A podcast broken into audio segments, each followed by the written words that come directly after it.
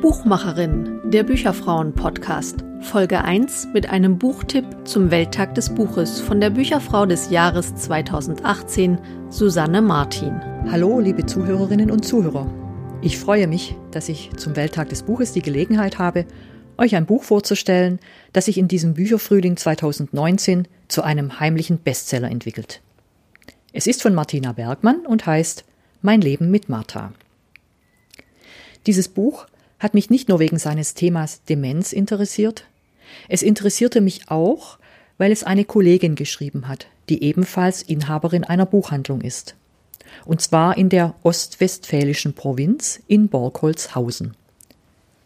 Ich finde es immer toll, wenn es Buchhändlerinnen gelingt, neben dem Alltagsgeschäft in der Buchhandlung auch noch etwas anderes, Kreatives zu tun. Martina Bergmann schreibt einen Blog und Kolumnen und sie hat auch noch einen kleinen Verlag. Jetzt hat sie einen Roman veröffentlicht, aber nicht bei sich im Bergmann Verlag, sondern im kleinen, feinen Verlag von Julia Eisele. Auch Verlegerin und Autorin haben sich übrigens über Facebook kennengelernt. Jetzt zunächst ein paar Worte zum Inhalt. Martina lebt in Borkholzhausen und führt dort eine Buchhandlung. In diese Buchhandlung kommt eines Tages Heinrich. Er fährt mit einem schicken Rennrad vor und eine wunderbare Freundschaft beginnt. Zitat. Schön hier, sagte er, aber nicht genug für dein Gehirn. Dafür bin ich jetzt zuständig. Zitat Ende. Heinrich bezeichnet Martina als seine große Liebe. Für Martina ist es eine intellektuelle Sache, denn da ist auch noch Martha, Heinrichs Gefährtin, mit der er schon fast 40 Jahre zusammenlebt. Sie ist scharfsinnig, witzig, promoviert und dement.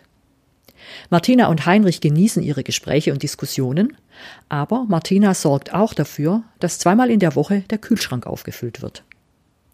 Dann erkrankt Heinrich an Krebs und stirbt kurz nach seinem 85. Geburtstag. Martina und Martha begleiten ihn bis zum Tod und Martina verspricht ihm, sich um Martha zu kümmern. Sie hält Wort, übernimmt die rechtliche Betreuung und zieht in das primitiv ausgestattete Haus der beiden. Sie ist ab sofort Marthas Familie. Was für die beiden Frauen selbstverständlich ist, sorgt im kleinen ostwestfälischen Dorf für Aufsehen, und nicht alle können es ertragen, dass da eine junge und eine alte Frau eine offenbar glückliche Wohngemeinschaft bilden. Dieses Buch hat mich, wie gesagt, auch wegen seines Themas interessiert. Zwei Jahre lang war ich gemeinsam mit meiner Schwester die Generalbevollmächtigte meiner Patentante, die nicht mehr alleine leben konnte. Demenz hat viele Gesichter. Die Demenz meiner Tante hatte ein ganz anderes, immer wieder aggressives Gesicht. Und sie lebte in einer anderen Stadt als wir. Kein Vergleich also mit dem, was Martina Bergmann berichtet. Aber ich fand es schön zu lesen, dass es auch so gut gehen kann mit der Betreuung und dem Zusammenleben einer jüngeren Frau und einer Frau, die, wie ihr Gefährte Heinrich es nannte, immer wieder einmal in einer poetischen Verfassung ist. Dabei spart Martina Bergmann keineswegs aus, wie schwierig manche Situation sein kann. Im Dorf wird sie nicht nur schief angesehen, sondern es werden auch Gerüchte im Umlauf gesetzt, sie lasse Martha verwahrlosen. Irgendwann wird ihr sogar Erbschleicherei unterstellt, denn Heinrich hat ihr das Haus vererbt, in dem sie gemeinsam mit Martina lebt. Das geht so weit, dass Dorfbewohnerinnen immer wieder Beschwerde beim Sozialamt einlegen, und als das nichts nützt, sogar einmal heimlich in das Haus gehen und den Kühlschrank fotografieren, in dem Martha oft auch Blumentöpfe und anderes lagert. Aber Martina hat das große Glück, dass sie mit Menschen zusammenkommt, die erkennen, dass sich hier zwei gefunden haben und die in der unorthodoxen Situation das Gute sehen. Die Sozialarbeiterin, die die Beschwerden ablehnt und entsprechende Gutachten schreibt, der Vermögensbetreuer, der für die Finanzen zuständig ist und Martina immer wieder ermuntert oder beruhigt, ihre Fragen beantwortet und sie keinesfalls für eine Erbschleicherin hält.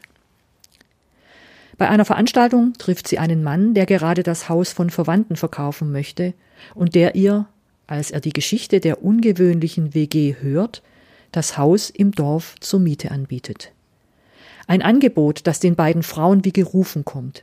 Denn Heinrichs Haus ist primitiv ausgestattet. In der neuen Umgebung haben sie außerdem die missgünstige Nachbarin nicht mehr direkt im Blickfeld.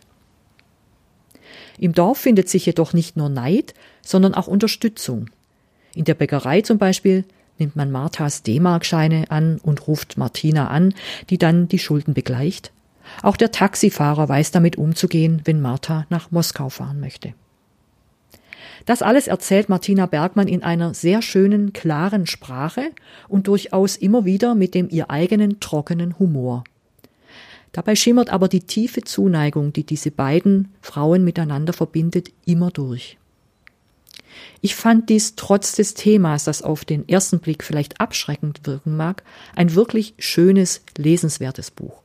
Warmherzig, geprägt von liebevollem Respekt und großer Zuneigung, literarisch überaus gelungen.